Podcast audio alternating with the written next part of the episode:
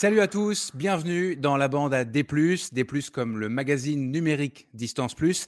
Je suis Nicolas Fréré et j'aurai le plaisir d'animer cette toute nouvelle émission, la première, je l'espère, d'une longue série, avec à mes côtés, mais virtuellement, huit grandes personnalités du monde du trail et des experts reconnus de la course à pied. Ils seront chaque fois uniquement quatre par émission pour éviter la cacophonie, puisque sauf exception, nous serons à distance les uns des autres.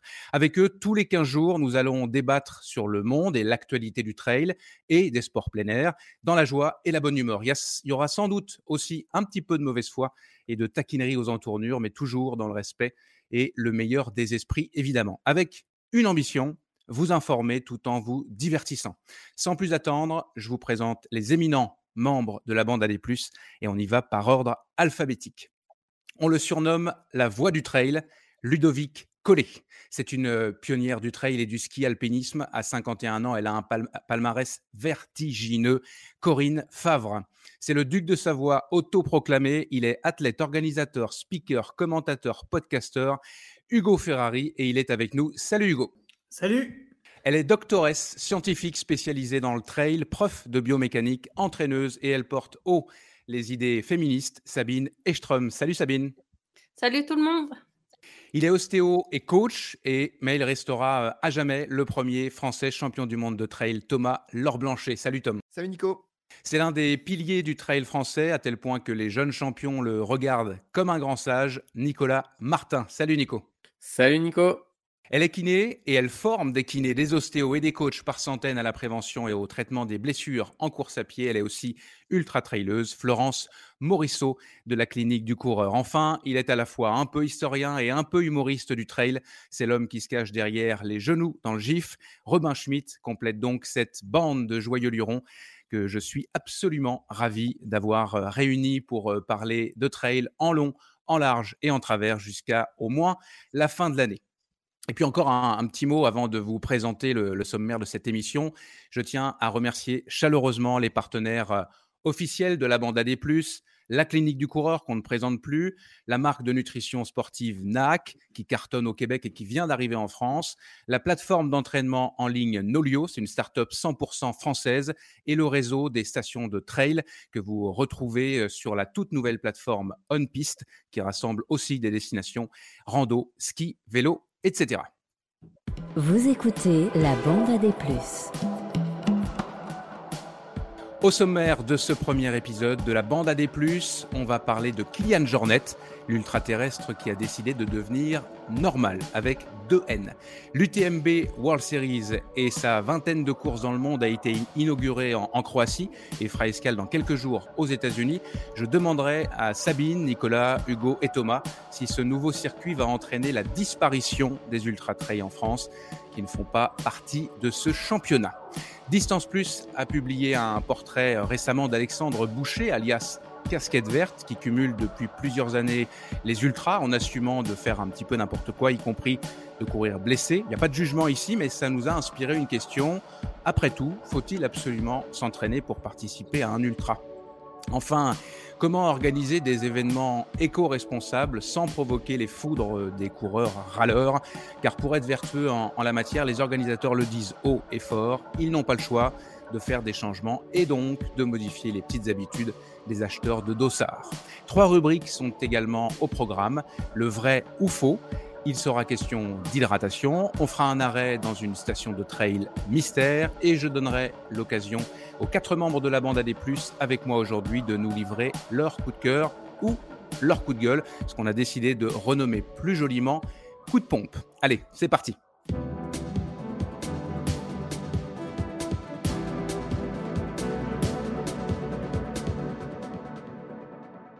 Bien, je parle, je parle, mais comment allez-vous? Est-ce que vous êtes content d'être là? Je donne la parole d'abord à, Sabine. Eh ben, bonjour tout le monde, euh, ravi de faire partie de, cette première. Euh, j'ai hâte de voir euh, ce que nos échanges vont pouvoir donner. Hugo, est-ce que tes arguments sont affûtés comme toujours? Ah, J'ai vu qu'on allait parler de casquette verte, donc effectivement, on va passer un très bon moment.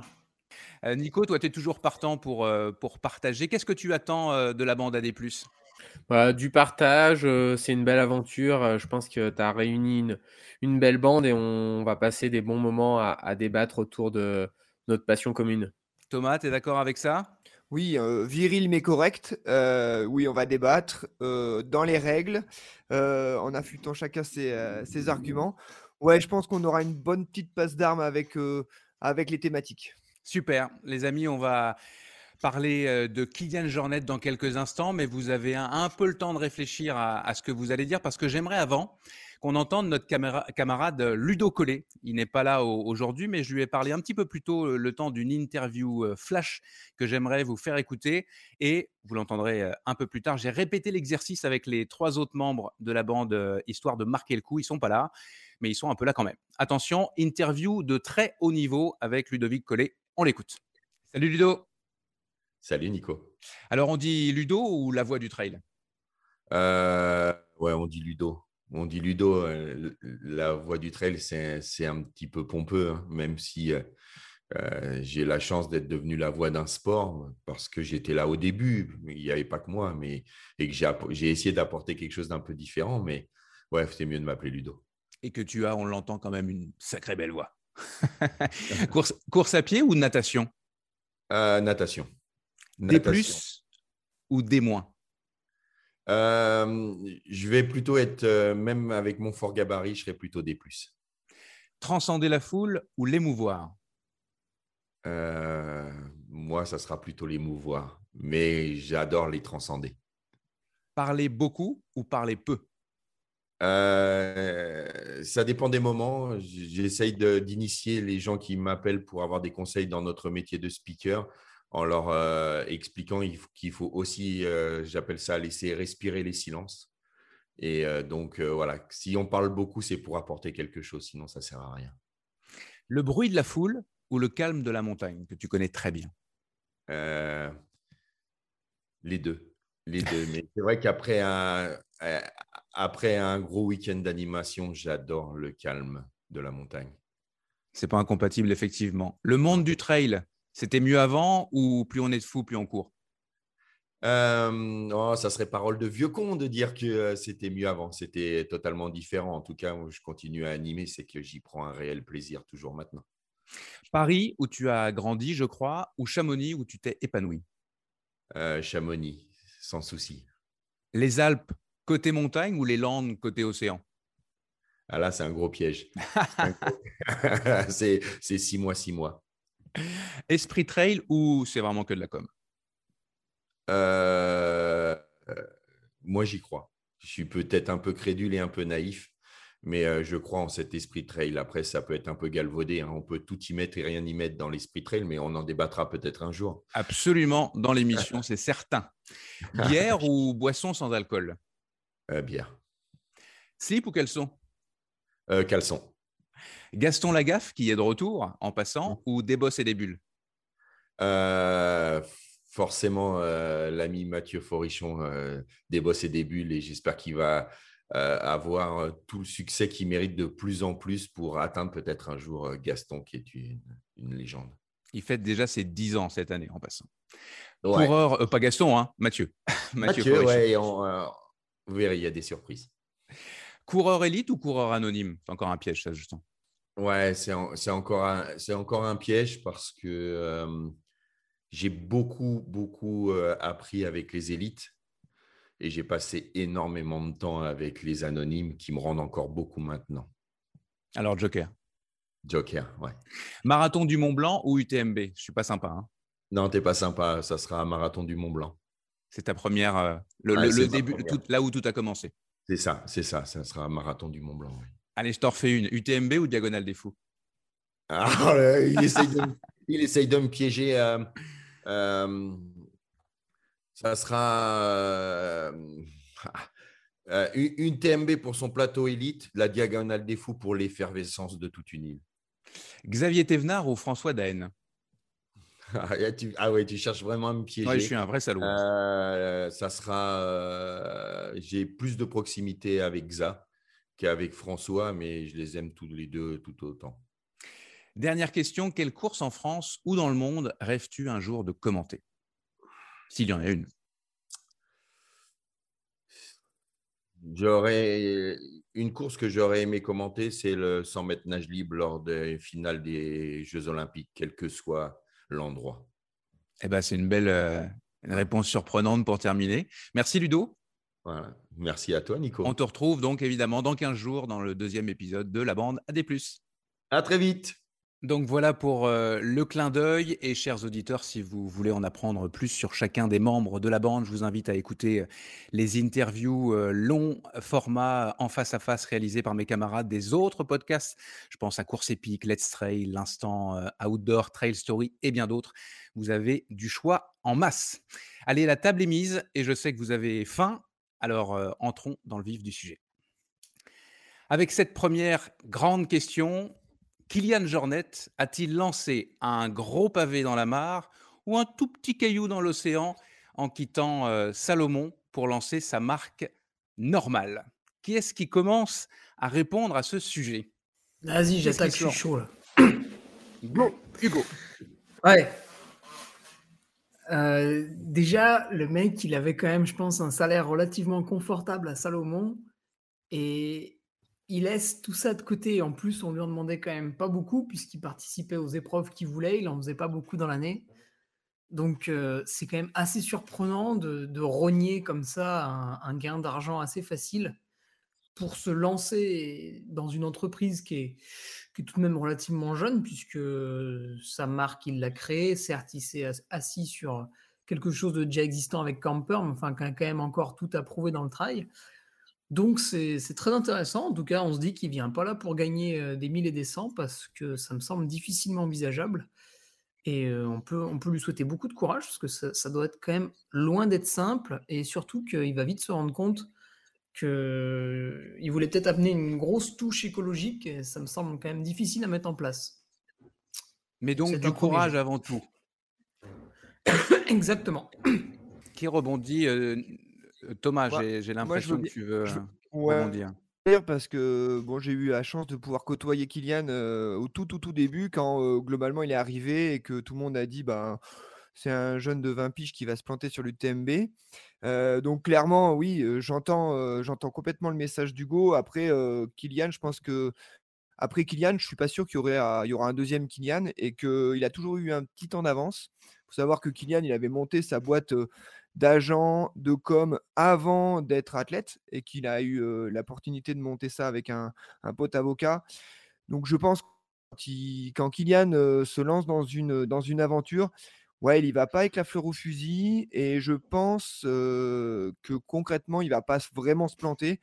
Il s'associe. Il faut savoir quand même qu'il a quitté Salomon, Hammer globalement dans sa globalité, puisqu'il a aussi quitté Sunto. Donc il change d'équipementier chaussures, il change d'équipementier montre. Alors comme l'a dit Hugo, il choisissait les courses qu'il voulait, mais en général, quand il était au départ, il se plantait rarement. ouais, moi j'ai une grosse confiance dans sa capacité à être entreprenant et à être intelligent dans ses petites affaires. J'ai une question par rapport à ce que tu dis dans le fait qu'il ait changé tout du tout au tout. Est-ce que ça fait pas le message n'est pas un peu bizarre parce que il a il a été l'image de, Salomon et puis de tous les produits qu'il a représentés. Puis d'un seul coup, du jour au lendemain, bah, on enlève tout puis on change en fait. Est-ce que est-ce que le, message que ça envoie à nous autres, les, trailers, il n'est pas un, peu bizarre au-delà de, de la vertu de son projet? Alors si je peux juste finir, hein, mais je pense qu'à mon avis, là où Salomon s'est planté à l'époque, c'est que je pense qu'à un moment donné, ils avaient la capacité, la possibilité, si c'était, si tout le monde s'était entendu, de clairement lancer la Jornette comme a été Nike avec la Nike Air Jordan. Ils ont raté le coche. et je pense que ça, ça a dû être un petit stigmate dans l'histoire Jornet Salomon qui a fait que finalement, je pense que tout, s'est un petit peu construit d'un point de vue bancal et que Kylian, peut-être qu'il y a un moment donné aussi où voilà, tu as deux gamins, tu vis un petit peu en retrait. Ouais, je pense qu'il n'en était pas à son coup d'essai en mode bah, écoutez, là, si je veux lancer ma marque et que je veux être entre guillemets autonome et entreprenant, oui, le, le message est fort, mais c'est du Kylian Jornet dans le texte. Ouais. Hugo? Si je peux m'exprimer? rebondir? Non, Sabine, ouais. Ouais, moi je trouve que du coup je connais pas du tout Kylian Jornet euh, personnellement, mais j'ai l'impression que ça colle bien au personnage parce que déjà, ça fait un petit moment que j'avais l'impression qu'il réfléchissait à sa place dans le milieu de la compétition, puisque ça fait un moment qu'il n'a plus rien à prouver. Donc, il a commencé par cibler des courses pour essayer d'élever son niveau sur des courses bien ciblées. Et j'aurais plus attendu, en fait, sur le développement dans l'entraînement, puisqu'il est passionné d'entraînement. Mais il part quand même avec des sacrées connaissances et une certaine notoriété. Donc, je fais assez confiance à la, réussite de son projet. En tout cas, à, mon avis, c'est une stratégie de reconversion pour essayer aussi de moins voyager à travers la planète et d'être plus cohérent en fait par rapport à ses valeurs. Est-ce que du coup, c'est un, un, sale. enfin, par rapport à Salomon, est-ce que Salomon va en subir les conséquences d'une ah certaine manière? Ah je pense qu'il y a quelques années, ça aurait été le cas, mais là, ils ont quand même d'autres élites. on va vite remplacer une star par, par une autre. Enfin, il y a déjà François Daen qui est bien installé. il y en a d'autres derrière. Donc, c'est clair qu'il a apporté énormément à Salomon. Après, un jour ou l'autre, de toute façon, il faut, faut, faut laisser le flambeau. Thomas, Thomas bah, tu as, as, réagi, as réagi fort là, parce que tu n'es pas d'accord. Corrélation, corrélation n'est pas causalité. Sabine, je ne vais pas te l'apprendre, mais quand même, Salomon a rapidement, euh, rapidement communiqué sur le fait que euh, François euh, renouvelait son contrat pendant 5 ans, qu'ils allaient aussi développer une marque propre avec un naming François Den. Donc, je pense que, à mon avis, oui, il y a eu, il y a eu ça s'est pas fait sans heure.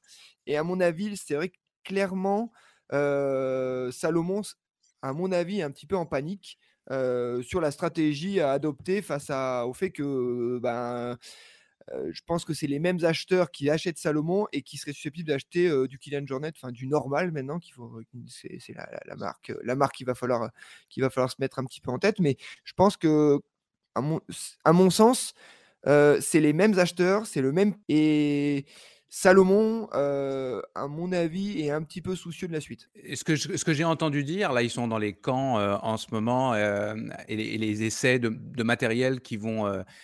Qui arriveront sur le marché dans, deux ans, c'est que visiblement, ils sont dans une logique de tout changer. Est-ce que tout ça, ça va dans, dans cet ordre d'idées? Cest est-ce, que a un lien même avec, avec Kylian Jornet qui s'en va? Il s'en va, donc il faut tout changer, il faut finalement changer la maison. Quoi. Nico, qu'on n'a pas encore entendu sur ce sujet-là, qu'est-ce que tu en penses, toi? Bah, D'abord, je pense que sur le marché du trail, même si nous, on est dans ce milieu-là et qu'on a l'impression que, que c'est gros, ça reste un petit marché quand même dans, le dans la vente de la chaussure et que Salomon, je crois, a des projets de, de, développer de la chaussure pour, pour aller sur la route. donc, est-ce que c'est le moment de pousser un petit peu plus ce projet? Est-ce que ils envisagent à terme peut-être d'inclure des élites plus sur, sur ce, plan-là? Il y a cette possibilité-là. J'ai l'impression aussi que sur certains modèles, on a l'impression qu'ils vont sur des choses qui sont un peu plus maximalistes, entre guillemets, alors qu'ils ont longtemps été quand même sur des produits voilà, la Sense par exemple, emblématique avec, avec Kylian. Donc, ouais, il y a sûrement des évolutions, mais pour en revenir brièvement sur Kylian, c'est une légende du sport. Pour, pour moi, il est au-dessus de, tous les autres. même ceux qui sont très connus comme, François, c'est encore le cran au-dessus. Kylian, ça restera la première légende vraiment de ce sport et, c'est forcément une perte pour son équipementier. Après, d'un point de vue plus personnel, je ne connais pas très très bien Kylian, mais je pense que c'est aussi un itinéraire de vie. voilà, ça fait quand même très longtemps qu'il faisait ça. Il a peut-être besoin aussi de nouveautés parce que, parce que voilà, Kylian, il a, je pense, à peu près tout ce qu'il veut et donc il faut continuer à trouver des, choses pour, pour se motiver, pour continuer à profiter pleinement de la vie. Et cet acte de, de Kylian est ce qu'il va, ce qui va développer avec Feu Camper et cette nouvelle marque normale? Est-ce que ça va potentiellement inspirer les autres équipementiers? Vous-même, vous, êtes ambassadeur ou lié avec d'autres équipementiers. Peut-être que vous avez une idée de ça. Est-ce que ça va, le, cet élan-là va, va, résonner chez tous les autres équipementiers, bien au-delà de, de Salomon d'ailleurs? Ben, Ça dépend ce qu'il va faire, puisque vendre des chaussures, euh, c'est quand même quelque chose de très peu écologique, puisqu'on pourrait faire, euh, déjà on pourrait arrêter de faire du trail, puis sinon on pourrait le faire avec des petites sandales. Euh, du coup, tu, vas, tu vas faire quoi? Tu vas faire une chaussure recyclée? Tu vas, tu vas les faire venir en cargo plutôt qu'en bateau? Parce que c'est absolument impensable de les faire sur l'île de Majorque. Euh, donc ouais, il y, a, des pistes sympas, hein, il y a des pistes intéressantes, euh, lesquelles il va prendre. Et puis bah, c'est vrai que s'il met un petit coup de pied en faisant des chaussures recyclées, ça, ça peut être sympa. Parce que je pense que chaque équipementier va pouvoir mettre son nez dedans. Après, il y a des limites, euh, il mais me semble que, rien. Il me semble que On est déjà sur le créneau de la chaussure recyclée. Absolument, ils ont un... On propose une, une chaussure qu'on n'achète qu'une fois et quand elle est morte, on la renvoie. Enfin, je ne sais pas si on l'achète qu'une fois, mais on la renvoie et elle est refaite. Elle est, elle est, elle est recyclée entièrement. Je crois selon le, principe sur lequel ils avaient communiqué. Ouais, je crois qu'aussi il y avait une stratégie de location, c'est-à-dire qu'en gros, en fait, vous payez en fait tous les mois une mensualité et qui vous donne droit à X chaussures dans l'année et qui ferait en sorte de, bah, de faire tourner les chaussures un peu en fonction de la mensualité que vous aurez adoptée. Ouais, après, je pense que tout est à reconstruire. Est-ce que Kylian va prendre une voie écologique? Est-ce que, ou juste logique finalement de consommation du, du trail? Parce que là, on a abordé finalement l'aspect équipementier, mais je pense qu'il est un peu beaucoup plus inspirant que simplement d'un point, point de vue équipement et que peut-être sa vision des choses, le fait d'un petit peu moins voyager, que bah, voilà, à l'instar d'un Xav, d'un où finalement on se rend compte que bah, on peut aussi s'épanouir pas très loin de la maison et qu'on peut construire aussi son histoire de trail autour de la maison. Je pense que c'est à prendre un peu en dans, dans, sa globalité du projet Kinyan et que le fait que normal, je pense c'est assez réducteur de, de, de, cloisonner Kylian et sa nouvelle aventure sur simplement de la chaussure et qu'est-ce qu'il va faire comme chaussure. Même si je pense que le, la, stratégie, c'est quand même vendre de la pompe, euh, c'est peut-être un petit peu plus dans l'esprit euh, vendre de la pompe vertueuse. Après, si, je peux apporter ma... Bah, du coup, moi, je trouve ça très bien hein, d'être dans le mouvement euh, de moins voyager parce que c'est vraiment, c'est clairement un petit peu une limite du sport de haut niveau. Après, j'ai l'impression quand même que ce, luxe, entre guillemets, de pouvoir se permettre de choisir ses courses et de moins voyager pour un élite, c'est vraiment réservé justement à des gens qui se sont déjà fait leur nom sur des grandes courses. Parce que si tu arrives sur le terrain élite et que tu dis déjà directement que tu feras les courses que près de chez toi, euh, si tous les élites font, la même chose, en fait, les élites ne se rencontrent jamais. Donc, euh, moi, je suis clairement pour le fait de cibler moins d'objectifs dans la saison. On pourra en reparler justement sur le circuit UTMB.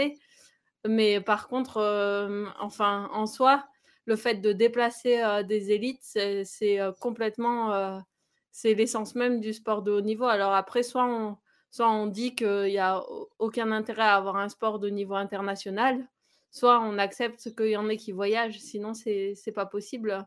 Et le fait ouais, de pouvoir dire moi je ne voyage plus, c'est vraiment des gens qui, qui sont déjà fait un nom avant ça.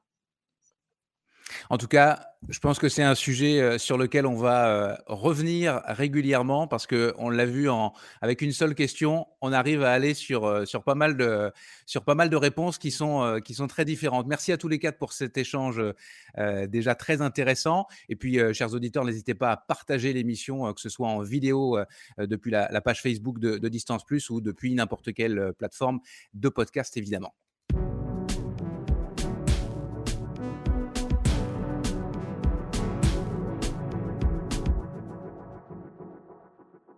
Avant de passer à, la question NAC, on fait une pause avec l'interview flash, la deuxième de Corinne Favre, qui sera avec nous donc dans la deuxième émission dans 15 jours, avec une, belle révélation, euh, vous allez l'entendre. Alors Corinne Favre, il est bien difficile de résumer euh, l'énorme carrière de cette passionnée de montagne.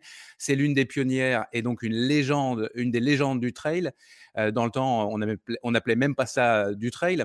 On ne compte pas ses victoires en course à pied, en ski alpinisme, qui est son autre grande spécialité.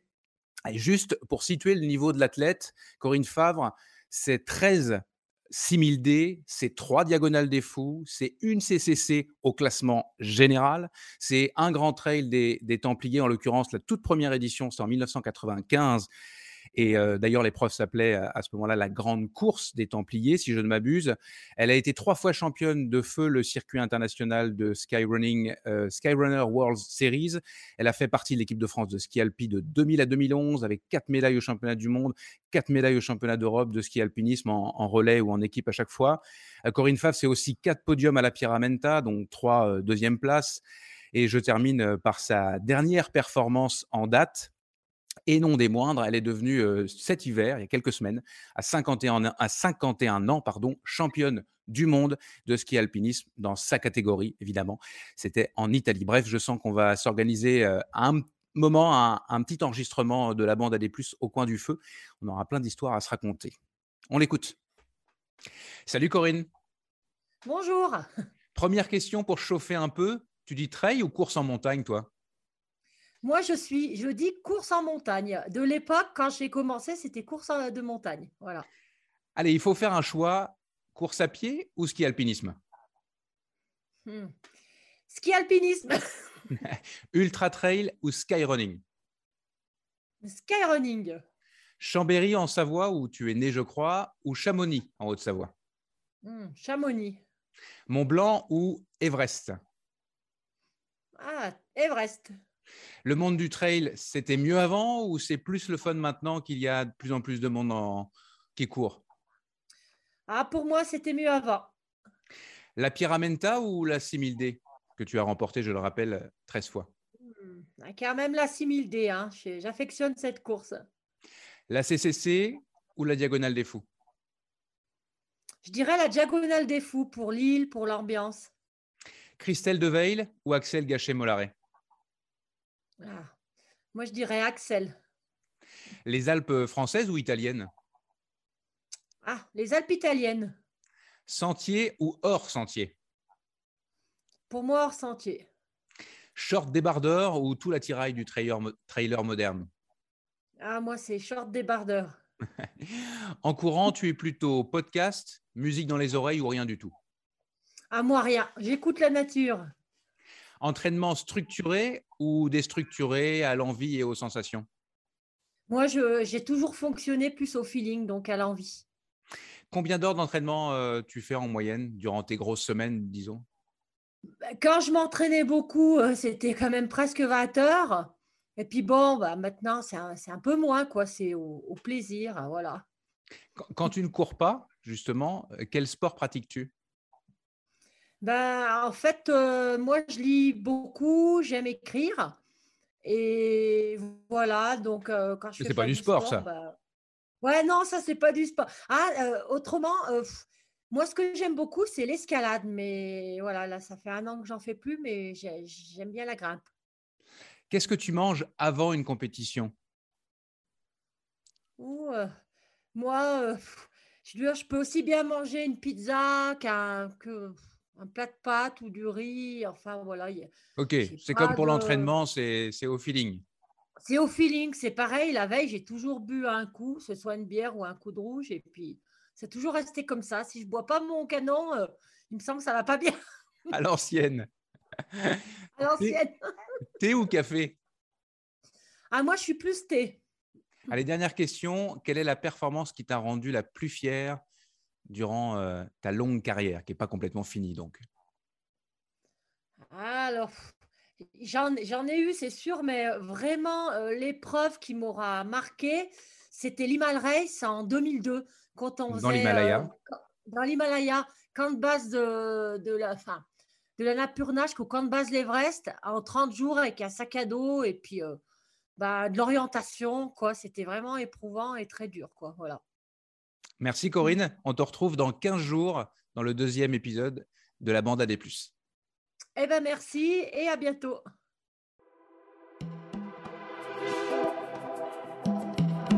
La question NAC. Je vais vous donner dans quelques instants la question NAC, la question euh, polémique de la semaine, mais juste avant, je voudrais vous faire entendre euh, le message de William de NAC. NAC, c'est une marque de nutrition sportive qui cartonne depuis euh, quelques années au Québec et qui arrive là en France. Et c'est l'un des partenaires majeurs de la bande AD+. Écoutez-le. Salut à tous, c'est Will, le cofondateur de NAC, la marque de nutrition sportive d'ultra distance. Avec NAC, on vous permet d'éviter les pics et les crashs de glycémie ou encore tout autre inconfort gastro-intestinal. On a développé notre science de l'ultra-énergie, un mix de glucides, de protéines et d'électrolytes pour vous donner une énergie ultra longue durée. Et en plus de ça, c'est éco-responsable parce qu'on utilise des protéines végétales écologiques. Donc retrouvez nos produits, nos bars, nos gaufres ou encore nos poudres protéinées pour la récup sur nacbar.com. Utilisez le code LBAD pour 15% de rabais. Allez, on se voit dans les trails.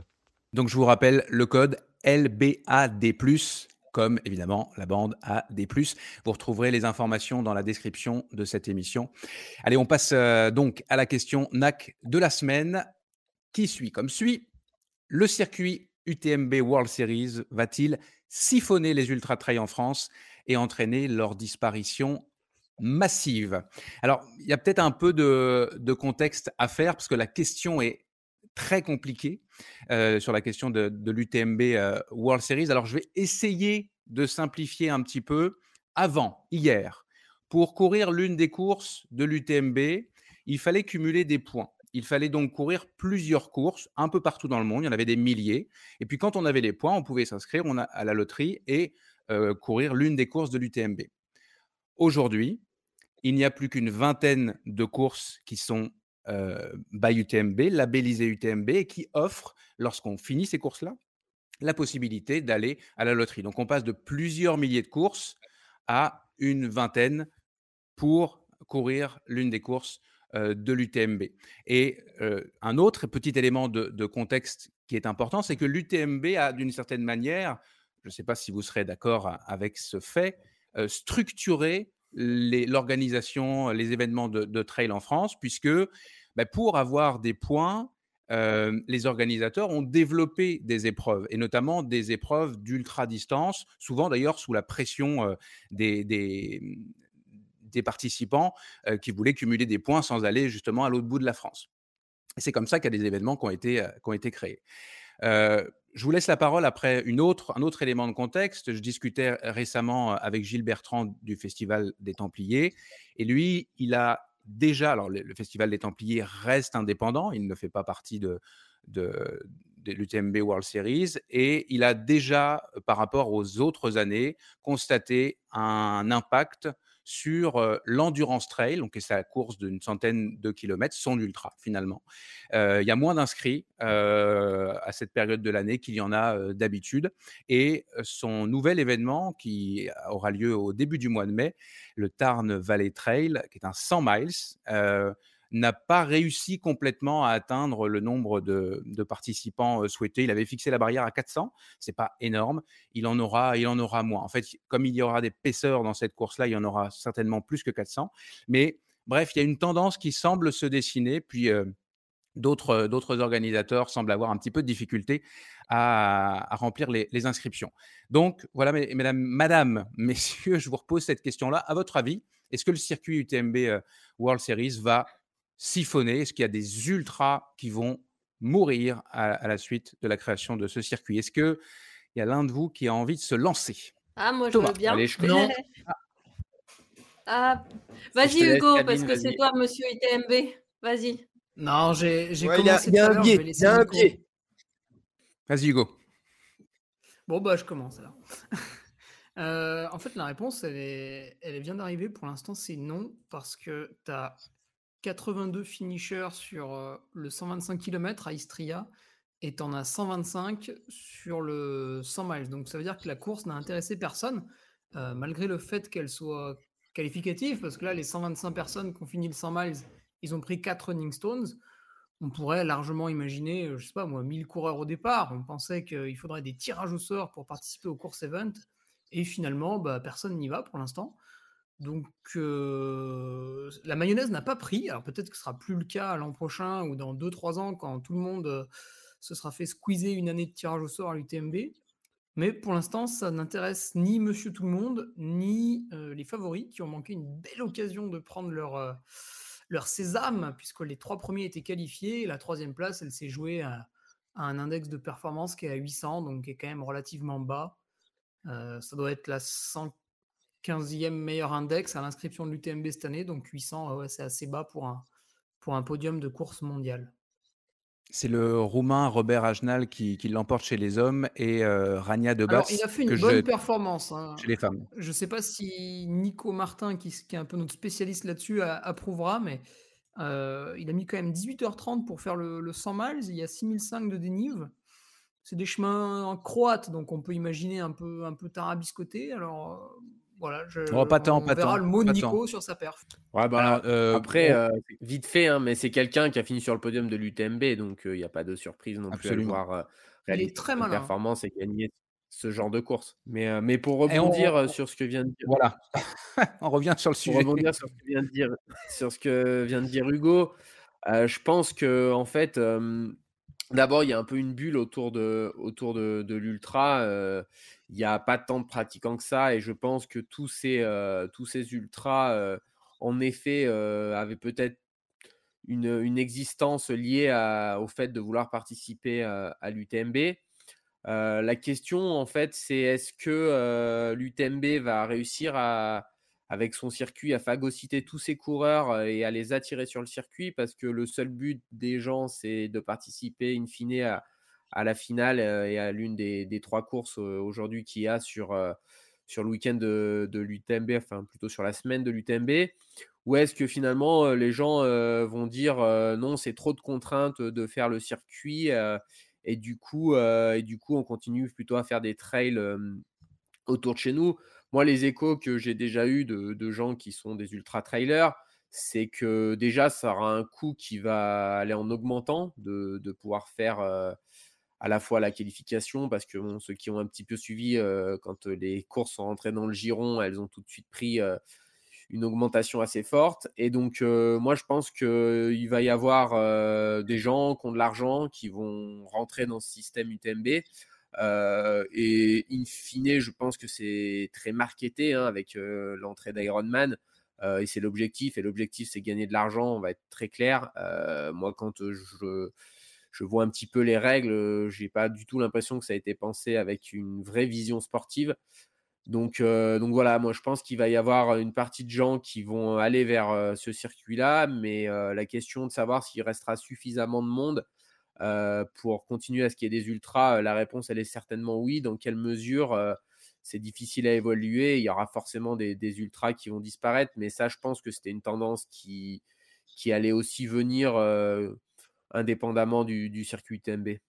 J'ajoute que, les ultras, euh, corrigez-moi si je dis une bêtise, mais je pense que les ultras sont de toutes les épreuves celles qui sont euh, les plus lucratives pour une organisation et parfois c'est entre guillemets la vache à lait, celle qui permet à un organisateur de, de continuer et de, de, se, de se, développer.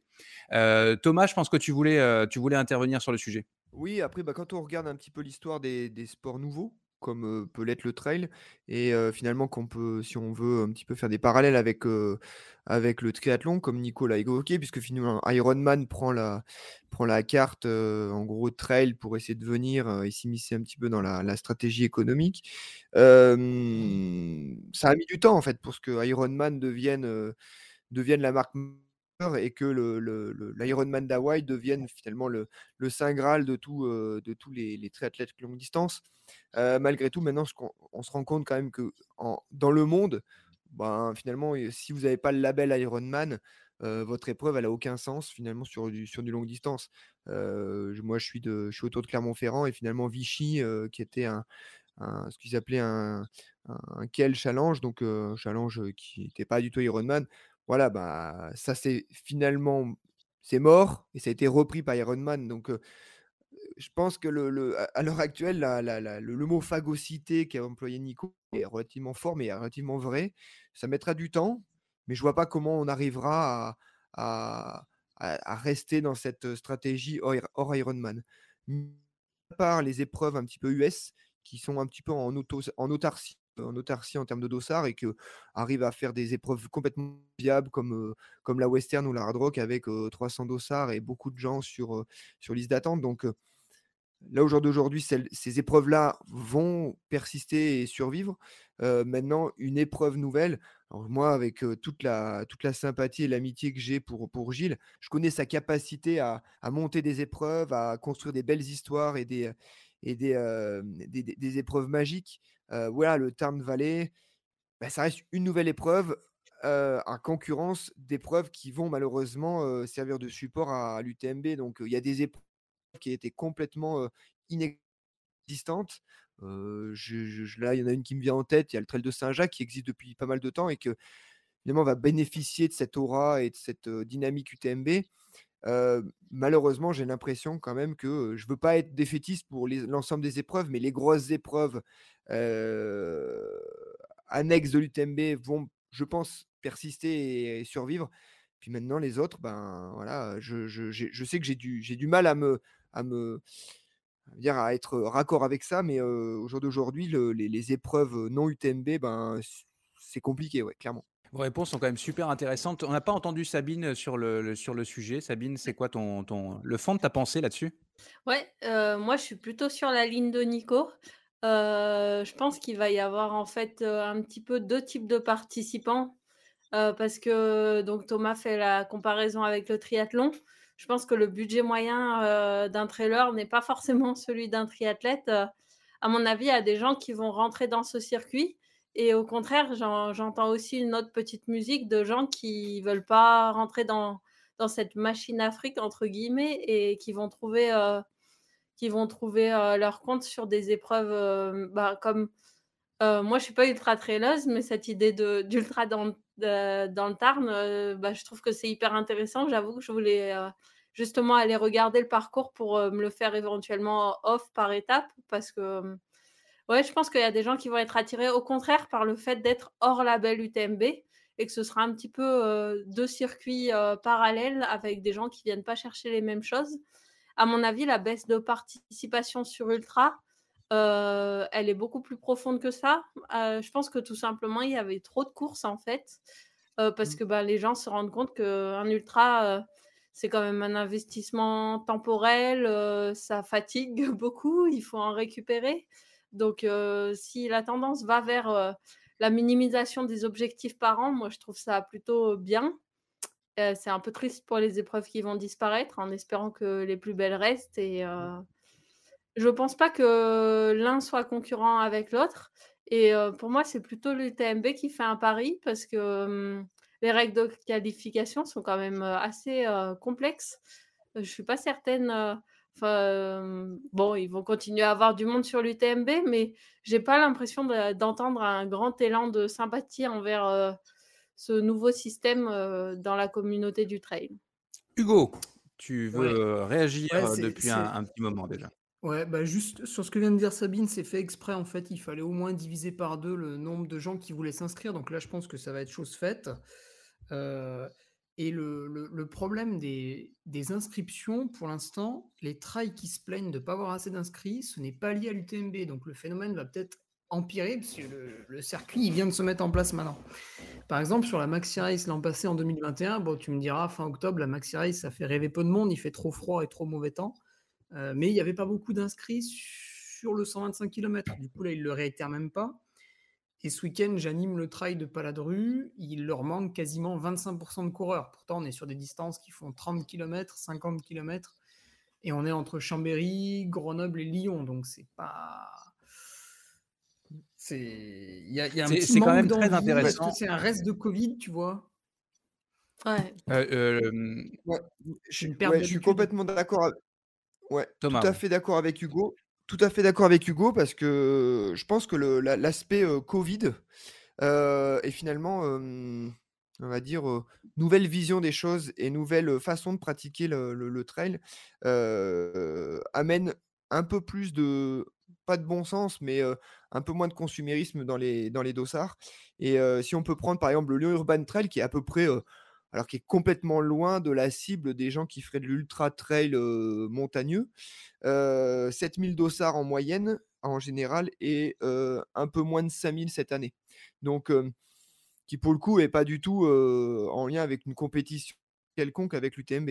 C'est une, certes une grosse organisation parce que extra sport ainsi de suite, mais, mais on reste quand même aussi sur des, sur des courses qui sont un peu satellites de tout ce qu'on vient de parler. Donc, ouais, à mon, à mon sens, il y a quand même beaucoup moins de gens qui consomment des dossards. Et alors, pourquoi Pour quelles raisons bah, Peut-être effectivement cette prise de conscience un peu générale sur faire des courses qui ont du sens, faire des courses qui représentent quelque chose, faire des courses, comme l'a dit Sabine, qui s'inscrivent finalement dans notre, dans notre quotidien familial, professionnel, qui impactent moins les, notre vie de tous les jours, ben, peut-être que ça peut être ça, une des explications qui fait qu'aujourd'hui, il y a moins de, moins de gens qui s'inscrivent sur des courses. Alors quand il n'y a pas de courses, ils veulent tous faire des courses, puis quand il y a de nouveau des courses, ils veulent plus faire de courses.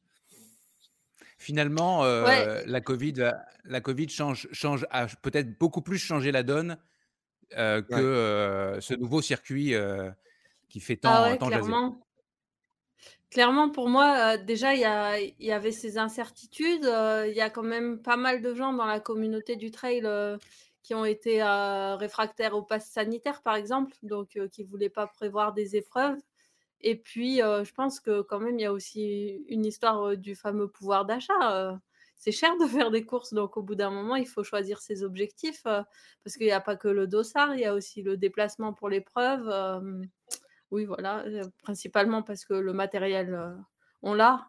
Mais ouais, du coup, je pense que les gens ils réfléchissent peut-être plus à, deux fois. Et moi, je trouve que c'est une bonne tendance parce que le plaisir vient souvent du fait de préparer bien les objectifs, donc c'est pas tellement compatible avec le fait de courir toutes les deux semaines. Mais ouais, à mon avis, c'est une tendance bien plus profonde que simplement la création du circuit UTMB. On va donc être les, observateurs de cette tendance. Finalement, l'année 2022 risque d'être un, bon, un bon observatoire de, tout ce que vous venez de dire. On se réécoutera dans, quelques mois pour voir qui a tort, qui a raison. Et, et, ce sera, on, remettra le, sujet sur, sur le tapis. On, passe à, on avance un petit peu parce que le temps file. Et je vous propose d'écouter à présent Florence Morisseau, notre troisième vidéo, Florence, qui sera elle aussi dans la prochaine émission de la bande AD+. Alors pour celles et ceux qui peut-être ne la connaissent pas, Florence est avant tout kinésithérapeute, spécialisée dans, le sport en général et la course à pied en, particulier. Elle est conférencière, elle est enseignante, elle forme d'autres kinés, ostéo et coach à, la prévention et au traitement des pathologies, des blessures du coureur pour la clinique du coureur. Mais c'est aussi une athlète émérite avec une trentaine de courses à son actif, donc d'ailleurs pas mal d'ultra pour rebondir sur notre discussion. Son palmarès, elle a, 20, elle a six victoires, dont deux fois sur l'ultramarin, l'épreuve de 80 km en, Bretagne. Elle a une deuxième place sur l'un des 40 km de l'UT4M, c'est dans le massif de la Chartreuse. Elle a une troisième place à la course par étape Grand to Grand dans l'état de l'Utah aux États-Unis, c'est dans le Grand Canyon. Elle a aussi couru l'UTMB, la diagonale euh, des foules, le marathon des sables et j'en passe. Et je vous laisse écouter son interview rapide et vous allez voir hyper profonde. Salut Florence. Salut Nico. Trail ou ultra trail? Plus je vieillis, plus ultra. Sentier technique ou sentier roulant? Ben Là aussi, plus je vieillis, plus roulant. Chaussures de course minimaliste ou maximaliste? Celle à laquelle je suis habituée. Tu es plutôt solitaire ou en famille? Euh, Un bras des deux. Science ou bon sens? Alors la science euh, est non, non contestable, mais il ne faut pas qu'elle nous empêche parfois de faire preuve de bon sens. Quand tu cours, tu écoutes plutôt un podcast, de la musique ou rien du tout, t'es fou? Rien du tout. Je laisse ma tête partir. Mais je ne suis pas souvent toute seule dans ma tête. vous êtes plusieurs. Tu es plutôt montagne ou bord de mer? Montagne, définitivement. Bière j'habite au bord de mer. Bière ou soda? Soda. Sortie longue ou séance courte d'intervalle de fractionné euh, très, très influencée dernièrement par mon coach préféré. C'est Cornette. Voilà, j'ai basculé pour moins de volume au profit de plus de qualité. Départ groupé, il va être content d'entendre ça. Départ groupé ou les athlètes féminines et les athlètes masculins séparés euh, Groupé, définitivement. L'île de la Réunion, en parlant de grands départs groupés mémorables, ou l'archipel des Canaries Alors, j'ai de meilleurs souvenirs à la Réunion, même si je suis très contente d'avoir euh, quand même bouclé euh, la, la Transgrand Canaria, mais j'étais vraiment moins en forme qu'à ma dernière diag. Tu préfères les difficultés d'une course en autosuffisance en Nouvelle-Zélande ou l'humidité d'un ultra au, Brésil? Euh, En fait, c'est deux expériences qui sont vraiment pas comparables. J'aime beaucoup l'ultra en autosuffisance parce que les qualités requises ne sont pas qu'athlétiques. Euh, elles sont euh, vraiment aussi importante d'un point de vue euh, capacité à dormir n'importe où, capacité à manger ce qu'on a dans le sac, capacité à rester sale euh, toute la semaine. Bon, je dois y arriver.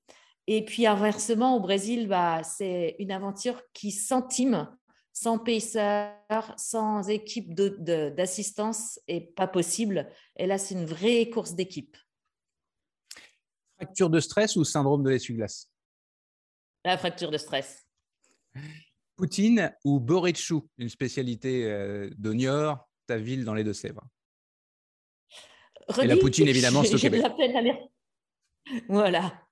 Euh, alors, c'est euh, cette farci poids de vin plus, plus que beurre de chou, mais, mais ouais, farci poids de vin, c'est super bon. Traiter un athlète pro ou un athlète récréatif? J'adore les deux. C'est deux personnes différentes, mais finalement, c'est un peu les mêmes, euh, la même façon d'adresser la pathologie. C'est juste le mode d'emploi de l'athlète qui change un petit peu. Ravito saucisson ou banane, orange et barre énergétique? Euh, Amande et euh, Energy Ball. Dernière question, jusqu'à quel âge on peut se mettre à la course à pied, Florence? Alors, vraiment prouvé par l'expérience et puis par des rencontres faites, à la retraite, c'est l'idéal. Parfait. Merci Flo. De rien. On te retrouve donc dans 15 jours dans la bande AD+. On va maintenant parler entraînement avec Nolio. Nolio qui est l'un des quatre partenaires majeurs de la bande AD+. Pour ceux qui ne connaissent pas encore Nolio, c'est une plateforme d'entraînement en ligne développé par deux jeunes ingénieurs français passionnés de, sport plein air, Alexandre et François pour ne pas les citer. Et le hasard a voulu, et je vous promets que c'est vrai, que Sabine, Thomas, Nico et Hugo utilisent Nolio quotidiennement. Alors vous savez quoi, je vais tout simplement faire un tour de table et vous allez me dire chacun assez brièvement, s'il vous plaît, ce que c'est pour vous Nolio et surtout comment vous l'utilisez. Je vais commencer par Hugo encore, parce que Hugo en plus a, mené un podcast pour, pour Nolio. Tout à fait, il est encore en cours. Euh, il sort un épisode les premiers mardis de chaque mois et un épisode euh, au milieu du mois, un mardi aussi. Euh, on doit bientôt en être au 12e de sortie. Et Nolio, bah, on l'utilise avec Patrick Bringer pour se faciliter la vie en fait, parce que lui et moi, on brasse sans arrêt Patrick, sens. Patrick Bringer, pardon, ton entraîneur. Tout à fait. On brasse sans arrêt dans tous les sens et que ce soit lui pour me donner les plans, même s'il essaie de se structurer un peu le samedi maintenant, et moi, pour euh, répondre un peu euh, voilà, avec les, les, données euh, d'effort ou, sur les dispos de la semaine suivante, c'est pratique. je peux le faire un petit peu n'importe où avec mon téléphone plutôt qu'avant on utilisait non pas un Google Drive mais un, mais un vieux Word. puis après, je regarde, mais ça c'est vraiment a posteriori, les, les, indicateurs de forme. Si des fois il y a eu des gros soucis dans, dans le mois dernier, qui expliquent parfois mon, mon, incompréhension suite à quelques séances ratées. Sabine, toi, tu l'utilises euh, pour, tes... pour coacher ou pour toi-même? Euh, Uniquement pour coacher. Euh, et bah, je, rejoins Hugo. Hein. c'est surtout c'est hyper pratique parce que ça permet de centraliser les entraînements de, tout le monde, quelle que soit la montre utilisée ou les réfracteurs aux, aux montres technologiques, puisque on peut en plus coter la perception de l'effort. Enfin, moi, c'est surtout ça qui me plaît bien, c'est de pouvoir coter les sensations de forme et la perception de l'effort sur chaque séance. Et après, je pense que pour, du côté athlète, enfin, moi, tout le monde a bien accroché. J'ai l'impression que il y a une enfin, c'est assez ergonomique, facile à comprendre, c'est joli, ça donne envie de s'entraîner. les retours sont rapides, il y a, il y a une, une façon d'échanger facilement avec son entraîneur. Donc, ouais, c'est vraiment ça, simplifie la vie, ça permet de consacrer son temps à faire des choses plus intéressantes que qu'à réécrire des choses qu'on aurait déjà enregistrées sur Nolio. En fait, par exemple, pour l'entraîneur, on peut créer des modèles de séance et pouvoir les mettre là où on veut, les modifier, donner quelques consignes spécifiques à un athlète. Et donc, on a notre propre catalogue et en même temps, on peut aller piocher à gauche, à droite. Non, c'est vraiment très bien pensé. Je valide. Nico? Ouais, bah pour c'est un, un, super outil. Après, pour apporter une, une plus-value un petit peu à tout ce qu'ils ont dit, moi j'essaye dans la vie de tous les jours de, de dépenser mon argent de manière un petit peu vertueuse entre guillemets. Et, ça a vraiment été un, coup de cœur de, rencontrer Alex et François qui sont vraiment voilà des, sportifs parce que bon des plateformes comme ça il y en a d'autres, mais, mais voilà, en plus, on, a eu la chance avec, avec deux EP, le, groupe d'entraînement de Patrick Bringer, de, d'être assez impliqué aussi dans le développement pour faire des retours à François et, Alex. Donc, moi, il y a aussi ce côté humain qui fait que, indépendamment de la qualité qui est très grande de, de, la plateforme, qui fait que, que je travaille avec eux parce que j'ai, j'ai envie de d'aider aussi au développement de ça. Et puis en plus, voilà, c'est local, c'est deux Grenoblois, donc moi ça me parle, c'est mon département de, naissance, presque ma ville de naissance, donc c'est une des principales raisons pour laquelle j'utilise Nolio. Allez, le mot de la fin à Thomas, si tu as quelque chose à rajouter, hein, parce qu'il y a quand même déjà pas mal de choses qui ont été dites. Ouais, on a un peu fait le tour. Moi, j'ai découvert, j'avais découvert un petit peu avant, mais j'ai surtout utilisé, les capacités de François et Alex, qui sont deux ingénieurs de formation, de pouvoir gérer des datas, donc avec cette puissance parce que j'ai fait un master 2 il y a il y a 2 ans et donc l'idée, c'était de faire une, un master autour de l'étude de la charge d'entraînement et l'impact sur les blessures de surutilisation en course à pied. Et que du coup, mon but, c'était d'avoir une cohorte la plus grosse possible. Donc, on a fait une cohorte à plus de 700 coureurs. Donc, 700 coureurs à analyser une charge d'entraînement sur ces 700 coureurs. voilà, François et Alex, je les remercierai jamais assez de pouvoir m'avoir sorti cette bah, cette, ce traitement de ces, ces données. Et voilà, moi, à côté, effectivement, on utilise aussi Nolio dans notre, notre structure entraînement qu'on a montée, la Ibex d'Or. et que, effectivement, comme l'a dit Sabine, très bien, voilà, on peut faire des modules de séance et puis faire du glisser-déposer et puis optimiser finalement le, le temps imparti à vraiment l'élaboration de la, de la planification avant de, enfin plutôt que d'un temps à taper une séance qui sur un Word ou un Google Drive, même si je respecte ô combien ceux qui peuvent fonctionner sur des, plateformes différentes, mais mais voilà, je trouve que Nolio pour les Français dans la mesure où c'est en français, ça nous aide quand même énormément tous les coachs. Bon, je pense que c'est pas mal clair et puis bah tous ceux qui nous écoutent pour pour aller le découvrir, il y a y a y a en plus un petit code promo pour l'occasion. Nolio vous offre deux mois gratuits pour un compte premium et 6 euros de réduction pour les coachs pour les deux premiers mois. Donc pour vous les webcasters et les auditeurs de la bande AD+ avec le code LBAD+ et le plus c'est P L U S dans ce cas-ci. Allez, on passe à la question Nolio. La question Nolio. Avec donc cette question, faut-il absolument s'entraîner de manière structurée pour participer un ultra Pourquoi je vous pose cette question? On a publié euh, sur Distance Plus un portrait de Casquette Verte, un influenceur, un coureur euh, qui, se raconte euh, sur, les, réseaux sociaux depuis quelques années, quelqu'un qui est très sympathique. et il, ne, joue pas on va dire qu'il se, vante de ce qu'il fait. Il, est, assez, il semble assez transparent sur ce qu'il fait, en l'occurrence, souvent ce qu'il fait de entre guillemets, pas super bien. D'ailleurs, il en, reçoit les foudres de guerre sur, les réseaux sociaux. Mais bref, c'est le gars qui, s'entraîne pas vraiment, mais par contre qui court tout le temps. Il, court pour aller travailler, pour revenir de travailler, donc il cumule un gros volume.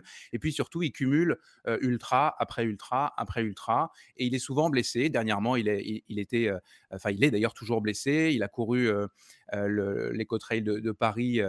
Euh, qu'il a terminé euh, blessé. Il a, euh, malgré sa bursite au métatarse, je crois que c'est ça, il a couru le marathon de Paris avec un, avec un ami. Alors, il a trottiné, dit-il, mais il a quand même couru en quelque chose comme 3h30.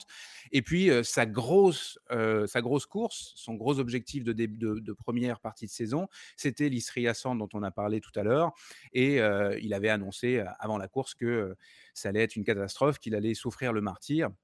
Mais il se trouve qu'il l'a terminé à la septième place, si je ne m'abuse. Bref, ça m'a inspiré cette question. Euh, vous êtes tous euh, coach, vous avez tous, euh, ou en tout cas, vous avez de vraies sensibilités sur l'entraînement. Est-ce qu'il faut absolument s'entraîner de manière structurée pour participer à un ultra? Je donne la parole à, Nico pour commencer. Nico Martin. En fait, il y a, plein de, questionnements derrière tout ça.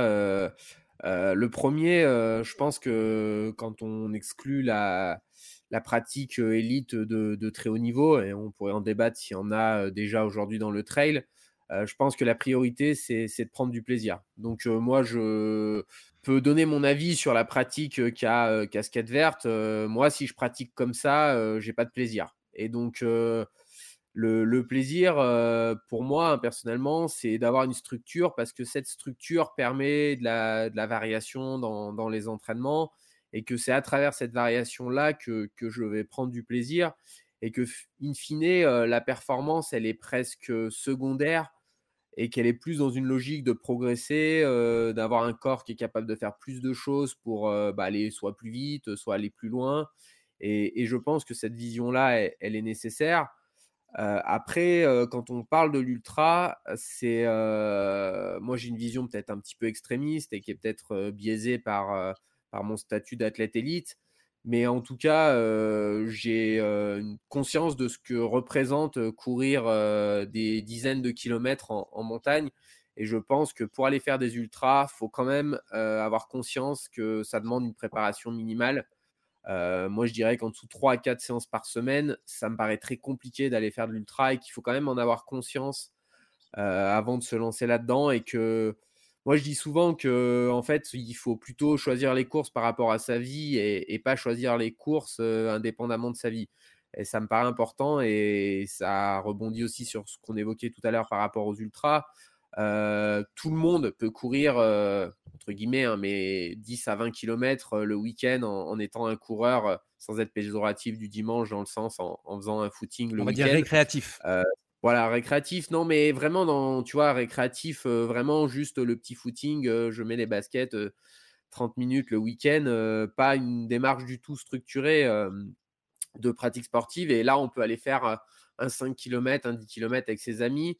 Euh, cette démarche-là, elle n'est pas possible. Et en tout cas, moi, je pense qu'il ne faut pas l'encourager dès lors que les distances sont, plus longues parce que les traumatismes sont tels qu'on est à peu près sûr euh, de remplir les cabinets de, de Thomas et, et consorts. Alors Thomas, puisque la balle t'est envoyée, euh, quand, un, quand un coureur euh, vient te voir et qu'il t'explique qu'en gros, euh, bah, il a couru, mais il ne s'est pas vraiment entraîné pour la course qu'il a, enfin, il s'est pas préparé pour la course qu'il a courue. Qu'est-ce que, qu'est-ce que tu dis? Comment tu, comment tu conçois le, les choses?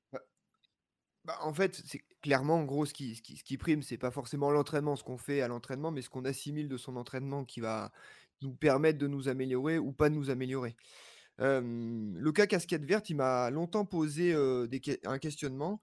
Est-ce que finalement, casquette verte se- serait casquette verte si les réseaux sociaux n'existaient pas? Est-ce que finalement, il ferait cette pratique-là s'il n'avait pas la capacité à pouvoir l'afficher sur les réseaux sociaux? La question reste ouverte, mais je pense quand même qu'il y a un impact des réseaux sociaux sur sa capacité à justement courir blessé et courir justement comme, euh, comme disait Nico, euh, avec du plaisir, parce que c'est ce qui doit primer c'est ce qui doit guider notre pratique, finalement le plaisir qu'on y amène. Euh, les autres éléments de réflexion que je vais amener, c'est plus en lien avec la structure d'un entraînement. À un moment donné, la structure d'un entraînement, elle sert aussi à, elle sert à être performant pour être optimisé son, son jour J. Mais ça, je pense qu'on n'a pas encore la, la bonne solution, parce que finalement, elle dépend de chacun, et elle dépend, tout le monde ne répond pas de la même façon à, une charge d'entraînement, et les modèles d'entraînement polarisés ou autres, ou par bloc, ainsi de suite, bah, vont convenir à certaines personnes, d'autres pas du tout. Mais pour moi, la, le trail, et comme le dit très bien Nico, à un moment donné, est-ce que débattre du haut niveau en trail, est-ce qu'il y a un débat? Est-ce que vraiment il y a du haut niveau quand on voit la charge d'entraînement d'un cycliste professionnel qui vit de son sport? Je pense qu'au finalement, il n'y a pas beaucoup, beaucoup de gens dans, le, dans la planète trail qui sont à haut niveau, ou tout du moins avec un impact fort sur la vie professionnelle et familiale, et ainsi de suite. Mais la structure, pour moi, elle sert aussi à, à pouvoir harmoniser un petit peu tout ça et de se dire comment je vais faire en sorte de structurer mon entraînement, planifier mon entraînement, programmer mon entraînement pour faire en sorte que ce cible avec euh.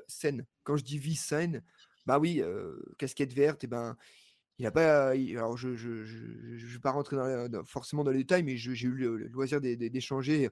Voilà, on n'est pas sur quelqu'un qui a des enfants prenantes, ainsi de suite. Donc oui, je lui fais pas le procès, mais ce qui véhicule autour de ça, je pense que c'est pas quelque chose qui est transposable sur la vie de monsieur et madame tout le monde qui souhaitent pratiquer en pleine, en pleine santé. Et je pense que ce que disait Rémi Gaillard, c'est en faisant n'importe quoi qu'on devient n'importe qui. Mais je pense que des n'importe qui, il y en a beaucoup trop sur les réseaux sociaux qui véhiculent des choses qui sont pas forcément en lien avec une bonne santé de pratique, une bonne santé, une, bonne, on va dire une bonne stratégie de bien vivre avec la course à pied. Florence pourrait en débattre, on pourrait en débattre pendant des heures et des heures, mais on a effectivement au cabinet, on a tellement de gens, tellement de- de patients, puisque c'est des athlètes qui deviennent patients finalement, et puis qui redeviennent athlètes parfois, mais pas souvent, ou tout du moins qu'on revoit régulièrement, et que finalement la récurrence, souvent le problème, il est plus en lien avec la façon d'appréhender la discipline, la façon de structurer son entraînement, que réellement, en gros, un, problème de pathologie physique. Et que la façon de véhiculer la pratique de casquette verte, si ça lui convient et qu'il s'épanouit là-dedans, tant mieux. Euh, mais on est sur du N égale 1, euh, qui je pense n'est pas un bon exemple. Je pense que la- le, le- le monde de l'ultra est, est très... est- et on est quand même perpétuelle ligne rouge, enfin ligne rouge, sur une ligne, et euh, c'est assez facile de tomber du mauvais côté, et que finalement, ça serait le chemin qui vous amène au départ d'un ultra qui serait beaucoup plus vertueux que finalement enchaîner les compétitions d'ultra. Donc euh, voilà, c'est je- simplement, des- c'est simplement des petits Oui, éléments je- de réflexion. On n'est pas là pour juger casquette verte, ce qu'il fait, si c'est pas Voilà, c'est ce que j'allais dire. ça, de- On n'est pas là pour juger, exactement. chacun a- on est chacun fait ce qu'il veut avec sa, avec euh, sa pratique personnelle. Mais, mais moi, en gros, en tant que professionnel de santé, en tant qu'athlète quadragénaire, euh, ben, je me rends compte des, entre guillemets, des dégâts, euh, que ce soit physique ou euh, mental, et la façon surtout d'appréhender sa pratique sportive euh, qui peut à terme être dérangeante et finalement amener une, une certaine dépendance euh, à ce toujours plus et véhiculer ça sur les réseaux sociaux. Oui, c'est ça. hein. Je, je reprécise aussi que c'était pas du tout l'idée de faire. Ah enfin, ce n'est pas du tout l'idée de faire le procès de casquette verte. C'était un exemple qui nous permet de, de parler de ce genre de choses. D'ailleurs, je pense que lui, assez souvent, euh, euh, de manière amusée, dit bah, Attendez, je vous ai jamais dit de faire la même chose que moi. Je raconte ce que je fais, mais je suis en aucun cas un exemple. Euh, Sabine, est-ce que tu as un mot à, dire là-dessus avant de laisser la, parole à, Hugo? Oui, euh, bah, j'aurais beaucoup à dire. Je vais essayer de me limiter à, des choses euh, intéressantes. Donc déjà, heureusement que tu, nous préviens avant. je, je dis peut-être des secrets, mais tu nous préviens avant sur les thèmes qu'on va aborder parce qu'en fait, moi, je connaissais pas Casquette Verte. Et du coup, euh, je me suis Eh ben renseignée. voilà, il a un, un abonné de plus. Euh, donc j'ai écouté Oui. notamment parce que moi aussi j'aime bien les podcasts. J'ai écouté son, Putain, vit dans une son passage dans le Let's Trail podcast et puis je suis allée regarder sur sa page Facebook parce que je suis une vieille, c'est sur ce réseau-là que je suis. Donc euh, bah, je, pense qu'il écoutera parce que dans le podcast il disait justement qu'il écoute beaucoup de podcasts, donc euh, de podcasts. Donc salut casquette verte. Euh, donc dans son interview c'est vrai que hum, y avait plein de trucs où, où j'avais envie de réagir. Déjà au tout début il se présente, il raconte ses études et à la fin de son master il dit je voulais pas continuer à être étudiant en thèse parce que je voulais sortir de ma zone de confort. Et donc là, par contre, je suis désolée, c'est complètement hors sujet, mais sincèrement, une thèse, c'est pas du tout une zone de confort. Mais bon, c'est Alors, je, je- vais me permettre de rappeler que ça me tenait à cœur. je vais me permettre de rappeler euh, Sabine que, que ouais, j'ai- je- il y, a, il y a un il y a un petit délai et je, m'en excuse de rappeler que toi-même tu as euh, il n'y a pas si longtemps euh, soutenu ta thèse, tu es doctoresse en, en trail running. Ouais, donc voilà, confortable. Autant la licence TAPS, j'étais en zone de confort, j'avoue, mais la thèse, non, ça m'a fait tiquer quand même. Et donc, euh, à part ça, de- donc il disait après, oui, il revendiquait euh, donc le fait de se faire plaisir. Et là, moi, je suis complètement d'accord avec Nico, c'est que hum, donc il disait, euh, je mange n'importe quoi, je fais tous mes, tous les jours ma sortie de deux heures et je me fais plaisir. Et en fait, ouais, c'est là qu'on n'est pas du tout d'accord parce que, enfin, pas du, on n'a pas tous le même plaisir parce que moi, je trouve qu'un entraînement structuré où tu cherches à améliorer euh, tes points faibles ou, à renforcer tes points forts euh, en fonction de la compétition que tu prépares et puis d'avoir une hygiène de vie cohérente avec, ça, ça fait tout l'intérêt et tout le plaisir. Donc, je pense que chacun trouve son plaisir où il veut. Et du coup, si c'est s'il est persuadé que lui, c'est là-dedans qu'il trouve son plaisir, j'y vois pas trop d'inconvénients. Euh, L'inconvénient vient plutôt du fait, euh, ouais, quand je suis allée voir sa page Facebook, il y a quand même énormément de gens qui y suivent. Et euh, c'est moi, c'est plutôt là-dessus que je suis assez perplexe parce qu'en fait, sa page Facebook, c'est euh, globalement, c'est des captures d'écran de son Strava avec une casquette verte et deux chaussures. Et c'est tous les jours la même sortie où il dit Je suis blessé, j'ai couru quand même. Et les gens commentent. Alors, tu as les gens super vénères et puis les gens en admiration. Il n'y a pas grand monde au milieu. C'est exactement ça. Et, euh, et moi, c'est plutôt ça qui m'a mis mal à l'aise. Et du coup, je voulais en profiter pour mettre l'accent sur, euh, à mon avis, il y a quand même un gros malentendu dans le trail, euh, de- dans le fait de no pain, no gain. Forcément, pour faire une performance, il faut sortir de cette fameuse zone de confort. Enfin, dans le sens où l'effort, c'est dur. Ça peut faire mal aux cuisses, tu peux avoir la nausée. forcément, il y a un moment de la course qui est dur. Mais il faut vraiment, pour moi, faire la différence entre la douleur qui est strictement due à l'effort physique, où finalement tu ne t'abîmes pas, ça veut dire si tu t'arrêtes, la douleur disparaît, et la douleur d'une blessure, où en fait, si tu persistes sur cette blessure, sincèrement, tu t'abîmes. Et euh, je dis euh, d'autant plus librement que moi-même, j'ai déjà fini des courses blessées, et euh, je trouve ça nul. Et donc, j'ai pas envie de glorifier cette façon de faire. J'avais ressenti un petit peu le même malaise au moment de la diagonale des fous, où on avait énormément plus parlé de Sylvain Cusso finalement que, que de Émilie Marotto qui remportait la diagonale des fous. Après, moi, que Sylvain Cusso aille chercher Parce que quelque Sylvain chose sur cette ouais. course, elle a couru blessée, voilà. Elle a pris le départ blessée et elle a fini encore plus blessée. Mais alors, ça me dérange pas du tout que elle, euh, probablement qu'elle allait chercher quelque chose sur cette course, comme chacun va chercher quelque, cho- quelque chose sur un ultra et qu'elle avait, ça lui tenait à cœur de le finir.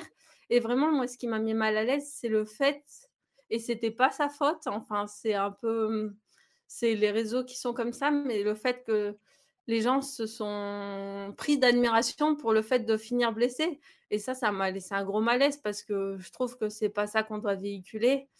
Donc euh, voilà, moi c'est plutôt cette histoire de la douleur en trail. euh, et du coup, c'est vrai que casquette verte, hein, j'ai envie. Je me demande euh, comment il fait pour trouver son plaisir en fait à courir blessé. et puis c'est finalement ses, performances sont, loin d'être mauvaises. hein. Euh, et donc moi, ces coureurs qui enchaînent comme ça tous les dossards avec finalement des bons résultats, à chaque fois je me dis ah mais qu'est-ce que ça donnerait? S'ils s'entraînaient mieux en fait, ils pourraient, cibler leur course et, et être encore meilleurs. Donc ça, en tant qu'entraîneuse, ben, ça me laisse toujours un, un petit, un petit regret quoi. voilà. C'est ce qu'il a dit à, c'est ce qu'il a dit à Distance Plus. Il songe euh, sérieusement, a priori, à, à- à peut-être s'essayer justement à rentrer dans une, dans une structure. On va, on va, il faut qu'on boucle ce, ce sujet. Je pense que Hugo, euh, est-ce que tu, est-ce que tu auras un Hugo, mot court pour la fin? Ouais, rapide, ouais, ouais. Peut-être pas juste sur euh, casquette verte, parce que bon. Non, non, parce que le sujet était plus euh, large que ça. hein. Ouais, le sujet été sur le manque d'entraînement des coureurs en ultra, et c'est criant quand vous êtes speaker. Vous avez quand même des gens qui passent la ligne d'arrivée dans un état particulièrement lamentable.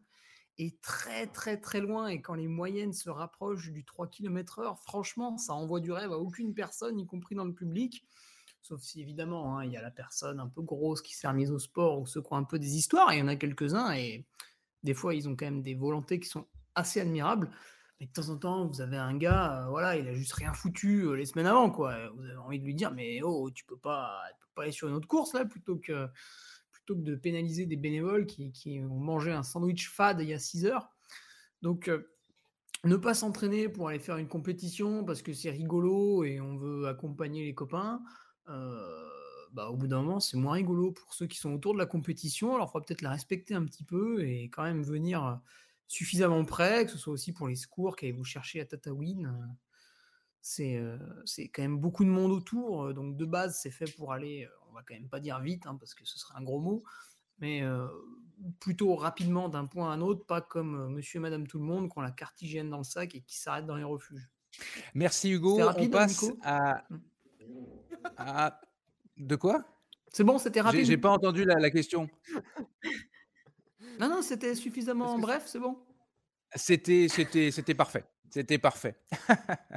on, on- on- mais tellement parfait que c'était le, le point final de cette question. D'ailleurs, je vous le dis tout de suite, il n'y en aura pas une quatrième. On va la laisser à nos amis de, de la prochaine fois parce que le temps est, est- est précieux pour, euh, pour certains. Euh, on passe à la destination de la semaine, par contre. Ça, on n'y coupe pas. Arrêt à la station de trail. C'est une rubrique que vous euh, retrouverez, re- retrouverez pardon, durant toute la première saison euh, de la bande AD+. Dans chaque épisode, on va vous faire découvrir une station de trail différente en France et même, vous le verrez, au- au-delà de l'Hexagone. Et pour ce premier épisode, on commence avec une nouveauté, une toute nouvelle station qui a été euh, inaugurée l'automne dernier. Alors, je voulais vous faire une, petite devinette, mais on a vraiment pris du temps, euh, Sabine, Nico, Hugo et Tom. Alors, je vais avancer un petit peu. Je vais vous donner les indices et puis je vais, je vais enchaîner. C'est un endroit où, euh, peut-être le saviez-vous, il y a toutes les mutuelles de France, les, assurances euh, mutualistes. Est-ce que quelqu'un sait, vite fait comme ça? La ville Paris? Oui, ça- Non, justement, non. Angers. C'est la ville de Angers? Niort, dans les Deux-Sèvres. De Niort, dans les Deux-Sèvres. Oui, absolument. Et c'est la seule ville, c'est la seule ville qui est euh, tout entière au cœur d'un d'un site classé grand site de France. Et puis euh, le troisième indice, c'était son surnom, la Venise verte. Donc c'est la station de trail Niort Marais Poitevin. Je ne sais pas si vous êtes déjà allé euh, dans le Marais Poitevin, dans, dans les Deux-Sèvres. Euh, donc c'est dans l'ouest de la France, évidemment, très tout, près de, l'océan Atlantique. En fait, c'est même euh, là où, vit notre collègue Florence Morisseau. Alors le Marais Poitevin, c'est un grand parc naturel constitué donc comme à Venise, comme son nom l'indique, d'un dédale de canaux, de cours d'eau euh, autour de la Sèvre niortaise. Euh, on peut s'y balader en, en barque, c'est d'ailleurs particulièrement bucolique. Les ruisseaux sont tapissés de, de lentilles d'eau. Je vois très très bien Hugo avec sa dulcinée sur, sur une barque dans, les, dans le marais Poitevin. Et je, suis allé la, je suis allé à la pêche aux infos euh, et j'ai discuté avec notamment Vincent Hulin, peut-être quelqu'un que vous connaissez d'ailleurs, c'est un ultra trailer de, Poitiers et c'est euh, par ailleurs un, collègue journaliste euh, à, France Bleu Poitou. Lui, c'est son terrain d'entraînement préféré. Il prépare ses ultras là et il est du genre conquis comme garçon, même s'il n'y a pas du tout dénivelé. hein, c'est plutôt, c'est plutôt plat. Alors la station de trail du Marais Poitevin, concrètement, c'est près de 250 km de sentiers. Il y a 15 euh, parcours balisés, dont un quand même de 22 km. Quand je dis bali- balisé, J'ajoute que c'est un peu comme dans, une station de ski, il y a des pistes vertes, bleues, rouges, etc. En fonction du niveau de difficulté, c'est la, même chose. Ce que j'aime particulièrement dans celle-ci, c'est qu'il y a deux des parcours qui traversent un- l'un des bras d'eau. Et donc, il faut monter en cours, il faut monter dans une, euh, dans une barque pour rejoindre l'autre rive et puis continuer euh, son chemin. On se croirait presque euh, à la Western States. Donc, c'est super dépaysant, euh, m'a dit, dit Vincent, qui, qui, est, qui était absolument, absolument enthousiaste. Et puis, d'une manière générale, les sentiers sont euh, très roulants, peu techniques. On est sur du sentier euh, de terre, forestier, assez, classique. Et il y a des petits coups de cul euh, ici ou là. Mais globalement, comme je vous le disais, donc c'est plat. Je termine avec une info qui est importante sur cette station de trail du Marais Poitevin, c'est que c'est une destination pionnière dans l'accessibilité des parcours aux personnes en, en situation de handicap. Il y a quatre parcours sur les 15 qui sont entièrement praticables pour les, athlètes handisport, avec un fauteuil par exemple, et donc le sentier euh, est carrossable. Voilà, nous vous recommandons euh, la station de trail Niort, Marais Poitevin, c'est à 2 heures de Paris, 1 heure de Poitiers, 1 heure de La Rochelle. Vous trouverez euh, toutes les informations sur la plateforme en ligne On Piste. Vous écoutez la bande à des plus. Avant la rubrique vrai ou faux, on va écouter l'interview euh, Flash, heureusement Flash, de Robin Schmidt, euh, qui va mettre un peu des genoux dans le gif dans la bande AD+, pendant toute cette année. Alors, euh, il n'est pas tout seul dans l'aventure, il y a aussi sa femme Marion Schmidt. Ils sont également tous les deux rédacteurs en chef de l'excellente revue annuelle Point de côté. Euh, à part nous faire rire, Robin est aussi un spécialiste du kilomètre vertical avec des résultats plutôt euh, honorables. Et je note notamment un record personnel sur le KV de Fouilly en, Suisse à 34 minutes et 37 secondes pour les connaisseurs. Pour vous donner une idée, c'est sous 8 secondes de mieux, de mieux que le record féminin de la française euh, Christelle Deveil, qui a longtemps été la reine de la discipline. De la discipline. On l'écoute et vous allez voir, il ne mâche pas ses mots. Salut Robin. Salut Nico. Alors c'est parti pour cette euh, interview, attention, hautement psychanalytique. Trail, trail ou course en sentier? Euh, trail, hein, on n'est pas au Québec ici. KV de Fouilly dans les montagnes suisses ou vertical de la Tour Eiffel à l'Éco-Trail de Paris? KV de Fully sans aucune hésitation. Christelle Deveil ou Axel Gachet-Mollaret Axel Gachet-Mollaret, 34-01 sur le KV. Jim Wemsley ou Kylian Jornet Kylian. Rory Bozio ou Courtenay Dollwater Courtenay pour la dégaine. Zach Miller ou Xavier Thévenard? Euh, Zach Miller pour le côté euh, popcorn. Maxi Race d'Annecy, où tu habites, ou course de quartier de Chamonix?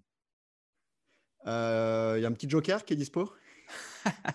Je m'y attendais. Allez, tu as le droit à un joker. La Barclay ou la Big Dog Backyard Ultra? La Barclay, c'est la base. Mythique. Les courses euh, routes à l'américaine ou les courses à l'européenne? Les courses à l'américaine euh, sans aucune hésitation. Alexis Berg ou Alexis Berg? Bon, Alexis Berg, hein, c'est le king. Attention, elle est difficile celle-là. Les genoux dans le gif ou point de côté? Il joue dans le gif Ok. Méchant ou gentil? Un peu méchant quand même. Ironique ou caustique? Caustique. Matos obligatoire ou vive la liberté en montagne? Vive la liberté, aucun matériel et si possible carrément le matériel obligatoire interdit. Enfin, aucun matériel euh, autorisé quoi. La coupe de cheveux de Sangoku dans Dragon Ball ou celle de Thibaut Barognan dans les Golden Trail Series? Ah bah Thibaut, c'est incroyable hein, euh, d'avoir euh, d'avoir complètement euh, délaissé sa, sa- sa capillarité, c'est magnifique. ouais. Les macarons au coquelicot du café Brume ou un burger six steaks de Michel Lannes? Euh, plutôt les macarons, ouais. Mais pour la récup, c'est quand même mieux le burger, je pense. Allez, une petite dernière, les mollets de Rémi Bonnet ou ceux de Thomas Blanchet Ah, ce Thomas. Mais après, je crois que c'est le- le- la taille ne compte pas. Donc finalement, euh, mais pour le côté esthétique, le côté esthétique quand même Thomas, quoi. Ouais. Il va être content. Merci Robin. Et on te retrouve beaucoup, euh, Nico. dans 15 jours dans, la deuxième, dans le deuxième épisode de la bande à des plus. À très bientôt. Salut. Voilà, avec le petit clin d'œil euh, pour toi, Thomas. Alors, on Ouais, va alors, euh, c'est jouer. surfait, euh, C'est surfait. hein. C'est surfait. C'est surfait. Tes mollets sont surfaits? Voilà, c'est c'est c'est la, la, l'amyotrophie du quadral. La rubrique vrai ou faux? La clinique du coureur. Alors, on va, on va jouer encore. Ça se termine, euh, cette émission de la bande plus, cette première émission. On va jouer encore. Écoutez bien, je vais euh, faire une affirmation et vous allez tous me dire si vous pensez que c'est vrai ou faux. Bah, vous ne me donnez pas d'explication, juste si c'est vrai ou faux. L'affirmation il faut boire 500 millilitres par heure de course à pied. Est-ce que c'est vrai ou est-ce que c'est faux? Je vais commencer avec Hugo. C'est vrai. Sabine. Faux. Thomas. Moi, j'ai un biais parce que je connais, mais c'est faux. Nico. C'est faux, ça dépend des conditions. C'est Oh, faux, oui. effectivement. Ouh, Non, mais si ça Hugo, euh, il faut boire à sa soif. Il faut boire à sa soif. Euh, selon 16 scientifiques spécialistes de, l'hydratation qui ont épluché la littérature scientifique, ils sont parvenus à, un consensus qui est clair, net, précis. Il faut boire à sa soif. Euh, ça vaut pour avant, ça vaut pour pendant et ça vaut, ça vaut pour après l'effort. Euh, Blaise Dubois avait écrit dans, a écrit dans son livre que ressentir la, la soif ne signifie pas qu'on l'a trop attendu, c'est simplement le signe qu'il faut s'hydrater. Euh, et Euh, je si je peux le, me permettre, euh, Oui. si je peux me permettre, c'est complètement vrai, mais il marque, il me semble, sauf conditions exceptionnelles. Donc, si tu es dans une ambiance où tu vas anormalement transpirer, ça peut être conseillé d'anticiper sa soif et ne pas boire que de l'eau pure, justement, pour, pas, pour éviter l'hyponatrémie. alors j'allais, si j'allais y venir. Permettre J'aurais, 10, j'ai- j'ai- j'ai- Ouais, vas-y, bon, Thomas. bah, vas-y Thomas. si je peux me permettre Si je peux 10, plus parler. euh, ça vaut aussi euh, sur les personnes avec un réflexe de la soif non altéré. C'est-à-dire que les personnes plus âgées, entre guillemets, on va avoir un, on va avoir un réflexe altéré, euh, un réflexe de la soif altéré. Donc auquel cas, euh, bah, ouais, leur imposer un volume hydrique euh, par jour, euh, ça peut être pertinent. Mais normalement, il ne faut pas de trail. C'est ça. Et il y a- en Usagé, fait, c'est il y à a, il y a- partir il y de a- Nicolas qui est M1. master. il C'est y a ça. toujours, euh, il y a toujours des exceptions, mais effectivement, en fait, ce que, ce que, ce que disent les scientifiques aussi, c'est que euh, le risque est plus grand de trop boire que de, que de ne pas boire assez. Euh, et puis, bah, je vous renvoie à ce livre qui est là, dans lequel il y a pas mal de choses d'ex- d'e- d'expliquer sur l'hydratation. C'est beaucoup plus détaillé. C'est un bouquin qui est très bien vulgarisé. S'appelle La clinique du coureur, la santé par la course à pied. Donc, c'est signé Blaise Dubois et mon camarade Frédéric Berg aux éditions Mons. Et puis, il y a une nouvelle édition de, ce, ce bouquin qui sort très bientôt. On vous tiendra bien évidemment au courant.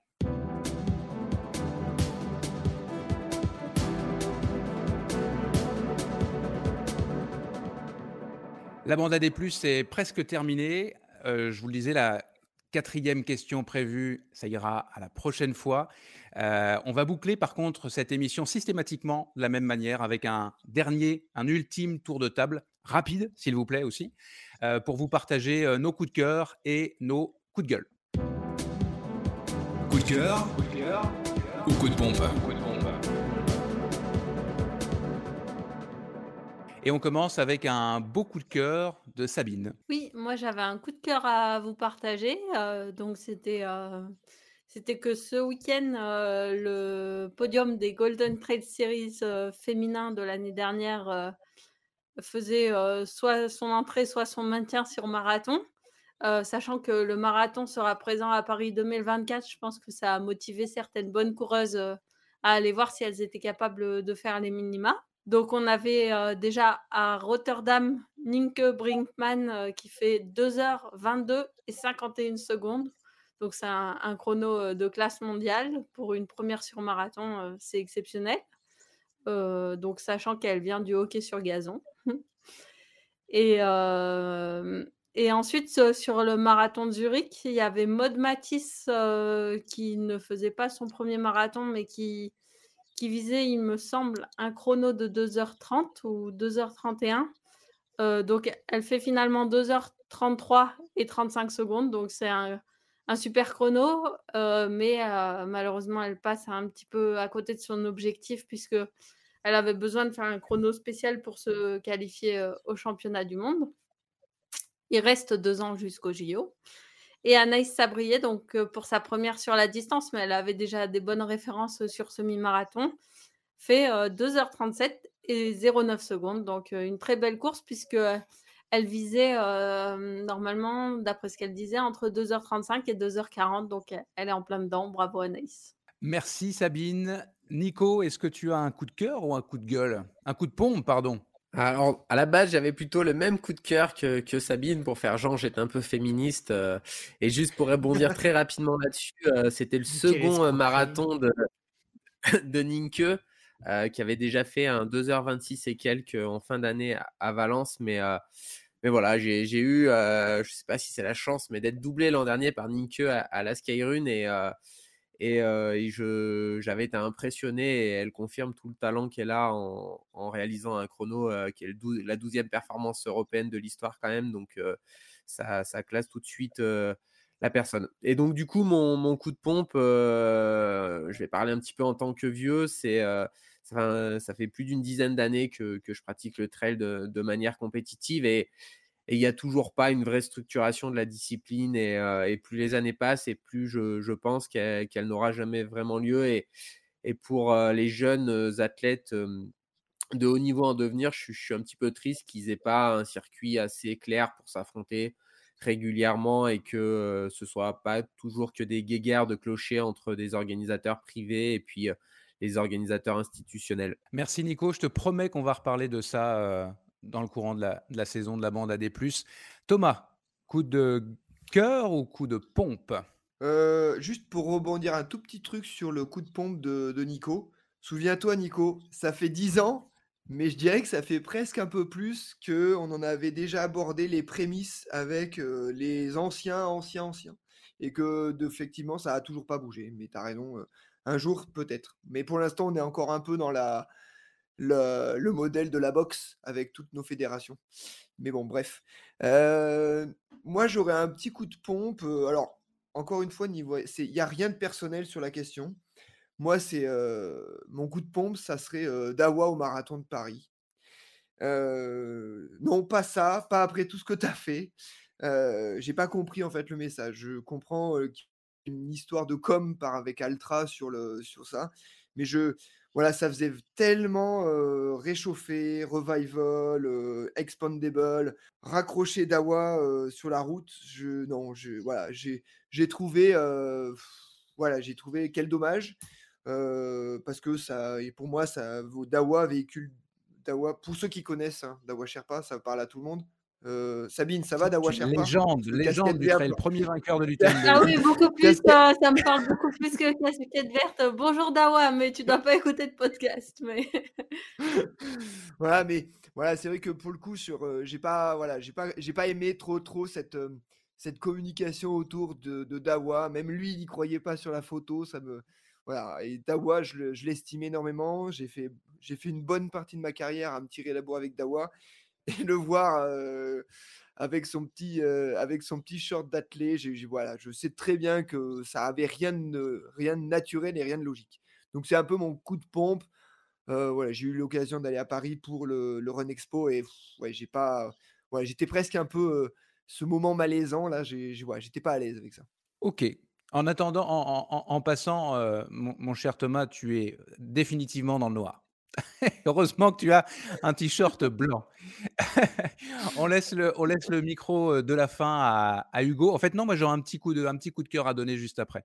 Hugo, coup de cœur ou eh coup de pompe? Tant mieux parce que j'ai un petit coup de pompe aussi, tu vois. Ça, on n'a pas trop pensé au coup de cœur, bon, c'est pas grave. Bande de grincheux. Ouais, sur la nullité des commentaires sous les pseudos de casquette verte. Parce qu'on a quand même 90% des gens qui sont pas foutus d'analyser une performance, aussi grossière soit-elle. Euh, du coup, il faudrait qu'ils progressent quand même. Là, les, les gars te disent euh, c'est une performance géniale, il a fait septième. Bon, il est tout juste sur le podium féminin et il prend 2h30 par le vainqueur. de là à dire que c'est une performance géniale, il y a quand même une petite marge qu'on pourrait nuancer. À la limite, on peut lui donner un peu de mérite parce qu'il a couru blessé. Encore que bon, il faut dimensionner ce que c'est une blessure ou une petite gêne à un pied. Et, et, ça le, et ça le dessert finalement parce que en fait lui il est responsable de rien et puis derrière vous avez toute une série de trolls parisiens qui, qui sont là à s'encenser d'un résultat comme on a l'impression c'est un peu un homme du peuple qui vient guerroyer face à des, des élites méconnues mais c'est pas le cas du tout le mec est quand même relativement bon à la base s'il est assez fort, il court au-dessus de 800 ITRA sur des parcours qui lui correspondent. Et là, il était à peine à 770. Donc, euh, c'est un, peu, c'est un peu en deçà. Mais, mais voilà, ils vont, ils vont progresser aussi. Et c'est peut-être des gens qui s'intéressent nouvellement au trail aussi. Oui, peut-être, peut-être, peut-être. Ou peut-être pas. Allez, moi, je termine avec un... un petit peu pour les faire réagir. Oui. oui. Ils ont titillé pas mal distance plus aussi. On s'en prend pour notre grade. On a eu le malheur d'écrire un truc sur lui. Ah. C'est devenu, devenu un torchon. En tout cas, Pourtant, je termine avec un coup de cœur. Il était vachement bien fait. Hein. Il était très neutre. Hein. Qu'est-ce qui était très neutre? L'article, il était neutre, très neutre. Toujours.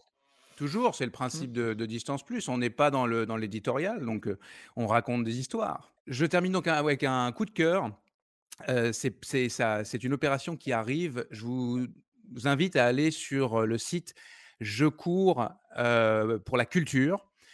c'est une bande d'amis, des trailers et des musiciens qui vont faire, qui vont traverser quasiment la France. Ils vont partir du sud de Paris pour aller jusqu'à Aix-en-Provence et ils vont faire 12 étapes. Donc, ils vont courir une soixantaine de kilomètres par jour. Et à chaque fin d'étape, en fait, à chaque fois qu'ils arriveront à, une étape, eh bien, ils feront un concert de violon et de violoncelle d'environ une heure. Donc, c'est assez génial pour toutes les indications je vous, invite à aller, regarder ça sur, euh, sur, le, sur le web. Euh, on, a un des collaborateurs de Distance Plus qui ira euh, voir ça à Valence, notamment ce concert-là.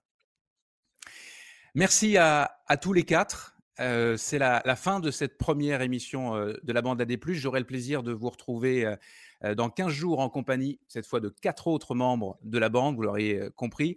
Euh, seront au micro la pionnière du trail Corinne Favre, le trublion du trail que vous avez entendu il y a quelques instants, Robin Schmitt des Genoux dans le Gif, la kiné qui forme les spécialistes de demain en, prévention des blessures et, et en course à pied, c'est Florence Morisseau. Et puis, et puis la, la, belle voix du trail, la belle et chaleureuse voix du trail, Ludovic un gros merci à tous les quatre euh, qui avaient euh, essuyé les, plâtres avec moi de, la bande AD+. Euh, merci Sabine Erström, merci Hugo Ferrari, je donne votre nom quand même. Merci Nico Martin et merci Thomas Laure Blanchet.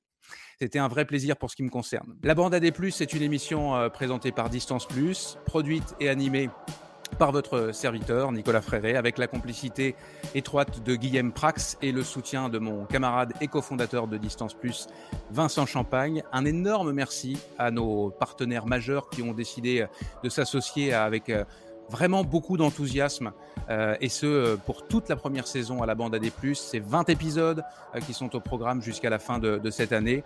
Merci donc à la clinique du coureur, à NAC, à Nolio, et au réseau des stations de trail, tout particulièrement euh, aujourd'hui la station de trail de Niort, Marais Poitevin. Le design sonore de la bande AD+, est signé Aska, le design graphique Nancy Letourneau du studio Pixel au Québec, avec un gros clin d'œil à la graphiste de Distance Plus Chloé Inizan. La sublime couverture du podcast de l'émission est l'œuvre de Débos et des bulles. Et puis l'émission est réalisée techniquement à distance, mesdames, messieurs, par les productions euh, Arborescence avec euh, excusez-moi, il me restait un petit peu de salive, mais avec donc un autre Nicolas aux manettes, Nicolas Rodi, que je salue évidemment. Merci, portez-vous bien et pensez à partager cette émission massivement. Salut